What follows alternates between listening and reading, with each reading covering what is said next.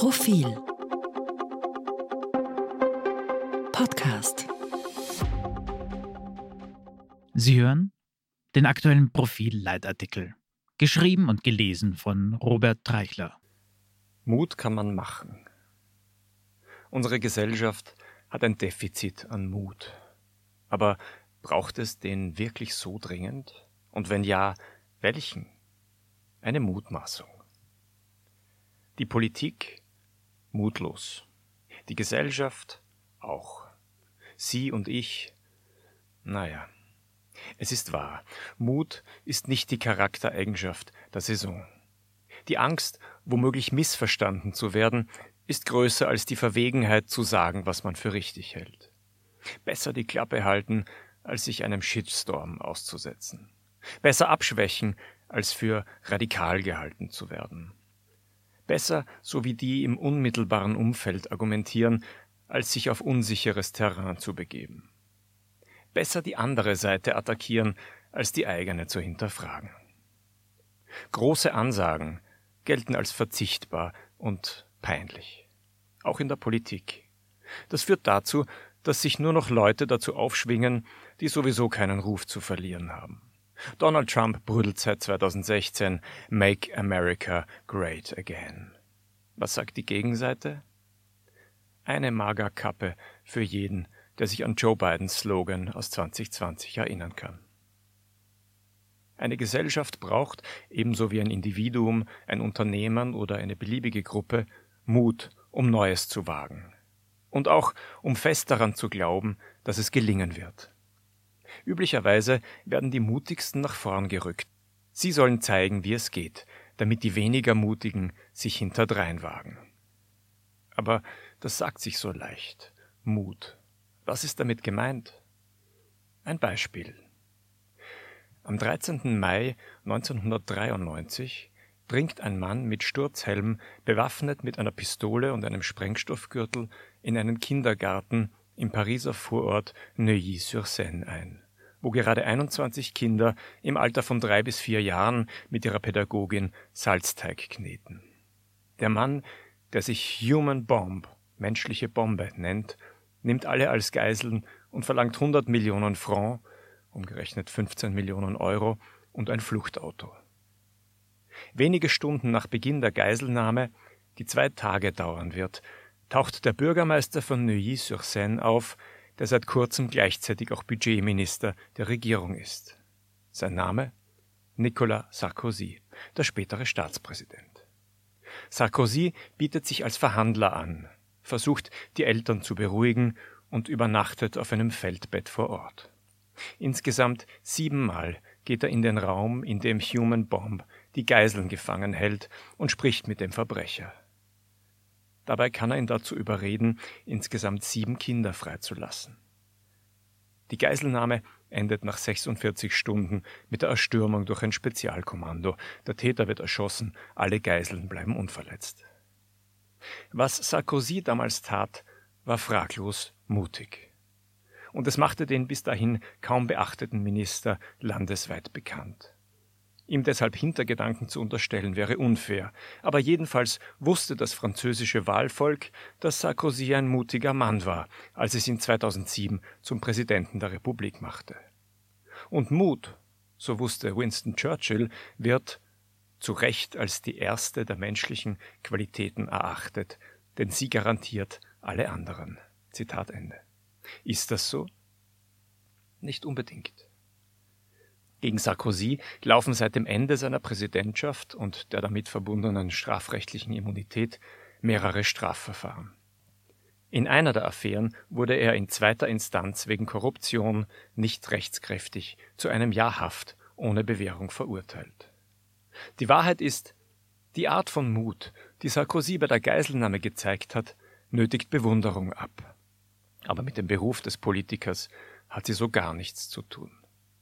Das Gefühl, ein Politiker sei besser geeignet, Entscheidungen zu treffen, wenn er schon einmal bereit war, sein eigenes Leben aufs Spiel zu setzen, ist ein Relikt aus einer Zeit, als Premierminister und Präsidenten erstens alle Männer waren und zweitens vorzugsweise ehemalige Soldaten oder besser noch Generäle. De Gaulle, Eisenhower, Churchill. Könnte es sein, dass Mut ausgedient hat?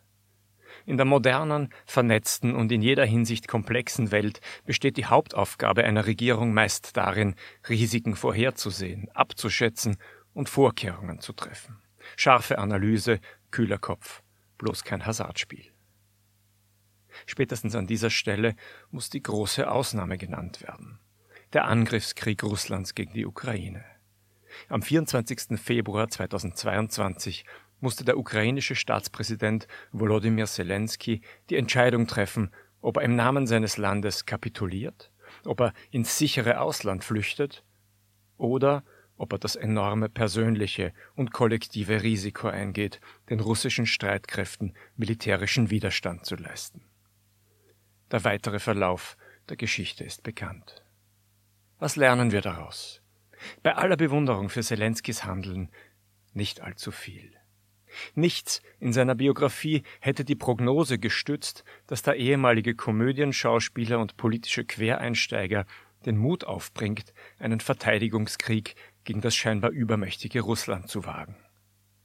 Und so eminent bedeutsam dieser Krieg für Europa und die Welt ist, so einzigartig ist er auch. Politikerinnen und Politiker nach dieser Art von Mut auszusuchen, wäre demnach erstens aussichtslos und zweitens nicht einmal sehr sinnvoll. Die Welt braucht eine andere Art von Mut. Oder besser mehrere. Hier kommt die erste. Der Mut, sich unbeliebt zu machen. Und zwar bei den eigenen Leuten. Wieder ein Beispiel. Liz Cheney, republikanische Abgeordnete im US-Repräsentantenhaus während Donald Trumps Amtszeit. Die Tochter des früheren, ebenfalls republikanischen Vizepräsidenten Dick Cheney unterstützte Trumps Politik über die Dauer der Legislaturperiode. Doch nachdem Trump mit seinen Lügen von der gestohlenen Wahl dafür gesorgt hatte, dass am 6. Jänner 2021 eine gewalttätige Meute das Kapitol stürmte, sagte sich Cheney von ihm los. Sie stimmte als eine von nur zehn republikanischen Abgeordneten im Repräsentantenhaus für das Amtsenthebungsverfahren von Trump. Die Partei schlug zurück. Cheney wurde ausgeschlossen und verlor schließlich bei der nächsten Wahl ihr Mandat im Kongress. Liz Cheney ist für ihr Verständnis von Recht und Gerechtigkeit aufgestanden und hat die Konsequenzen in Kauf genommen. Solche Leute sitzen oft zwischen allen Stühlen, werden als Verräter und Querulanten diffamiert und müssen ertragen, dass ihr Umfeld sie mobbt aber ihr Widerstand gegen die uniforme, scheinbar unanfechtbare Position der eigenen Seite ist enorm bedeutsam. Er kann bei vielen Menschen erst erstaunen und dann ein Umdenken bewirken. Angela Merkels Satz Wir schaffen das, ausgesprochen am Höhepunkt der Flüchtlingskrise des Jahres 2015, als die Politik, besonders die Parteien rechts der Mitte, einander in Alarmstimmung übertrafen, war unerhört und in Merkels CDU alles andere als populär. Er gab der Debatte einen neuen Dreh. Viele Menschen, nein, bestimmt nicht alle, nicht einmal die Mehrheit, fanden in diesem Satz einen Ausweg aus der allgemeinen Wie kriegen wir die Ausländer wieder raus Stimmung. Noch ein viel weniger beachtetes Beispiel. In Finnland setzte eine Gruppe von Grünen im Jahr 2008 ein beispielloses Umdenken in Gang. Sie nannte sich finnische Grüne für Wissenschaft und Technologie und erarbeitete eine Position zur Nuklearenergie. Schließlich, nach jahrelangem Debattieren und Abwägen, sprach sie sich für die Erzeugung von Atomstrom aus, um die CO2-Emissionen zu senken, und konterkarierte damit die jahrelange Anti-Atom-Haltung der Partei. Das Unglaubliche geschah. Die Außenseiter wurden erst belächelt, aber nach und nach gelang es ihnen, immer mehr Mitglieder zu überzeugen, und am Parteitag 2022 beschloss die Grüne Partei Finnlands, Atomstrom in ihrem Programm zu befürworten. Ein seltenes Happy End für mutige Dissidenten. In einer Zeit, in der alle alles tun, um möglichst viele Likes zu kriegen, ist der Mut, den es braucht, sich zumindest vorübergehend unbeliebt zu machen, nicht zu unterschätzen. In österreichischen Parteien ist die Neigung zur Dissidenz eher unterdurchschnittlich ausgeprägt. Wer wagt es, wir schaffen das zu sagen, etwa in der Klimapolitik. Lieber schiebt die Regierung ein Klimaschutzgesetz vor sich her, als einen mutigen Plan vorzulegen. Die zweite Form von Mut, die dringend nötig ist, bringen Leute auf, die Whistleblower genannt werden. Menschen, die irgendwo Teil eines Apparats sind und mitbekommen, dass rund um sie empörende Dinge passieren und die sich mit diesen Informationen an eine Zeitung oder eine andere geeignete Stelle wenden. Ob sich Menschen das trauen, hängt nicht nur von ihnen selbst ab, sondern auch davon, wie mit Whistleblowern umgegangen wird, wenn sie enttarnt werden. Der Fall von Chelsea Manning etwa, vormals Bradley Manning, die als Soldat der US-Armee durch die Übermittlung von 750.000 Dokumenten an die Plattform Wikileaks skandalöse Vorfälle aufgedeckt hat, ist ein abschreckendes Beispiel. Manning wurde 2013 wegen Spionage zunächst zu 35 Jahren Haft verurteilt, ehe der damalige US-Präsident Barack Obama die Strafe auf sieben Jahre reduzierte. Anders als klassische Whistleblower wenden sich manche direkt von Unrecht Betroffene auch an die Justiz.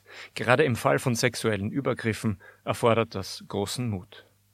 Die österreichische Kolumnistin Katja Wagner etwa warf ihrem ehemaligen Arbeitgeber, dem Herausgeber der Tageszeitung Österreich, öffentlich sexuelle Belästigung vor, was dieser als frei erfunden bezeichnete.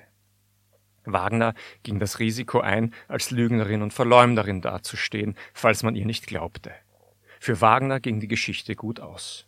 Herausgeber Fellner wurde verurteilt. Auch hier gilt, ob sich Frauen mit solchen Erfahrungen an die Öffentlichkeit wagen, hängt stark davon ab, wie ihnen diese Öffentlichkeit begegnet. Der mutige Akt ist eine individuelle Angelegenheit, doch er kann von der Gesellschaft befördert oder behindert werden. Mut kann man machen.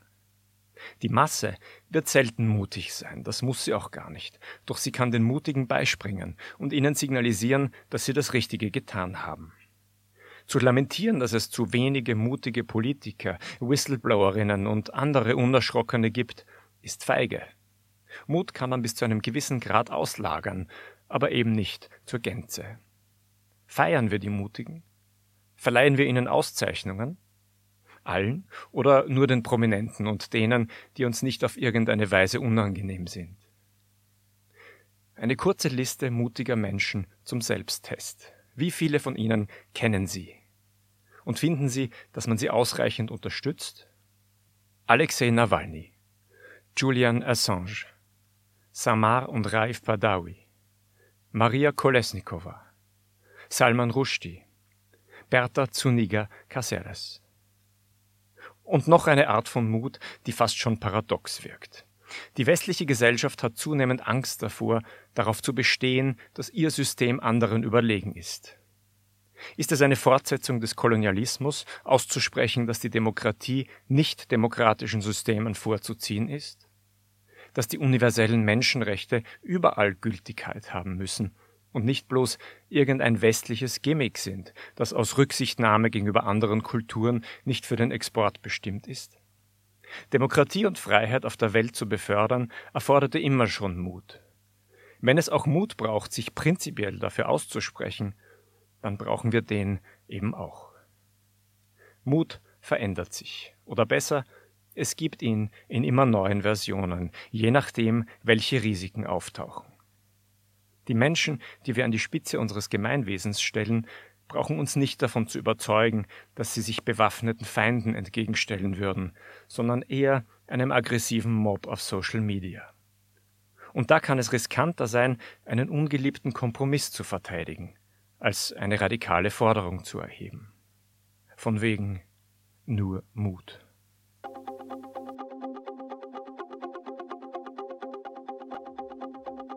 Mehr zum Thema auf Profil.at.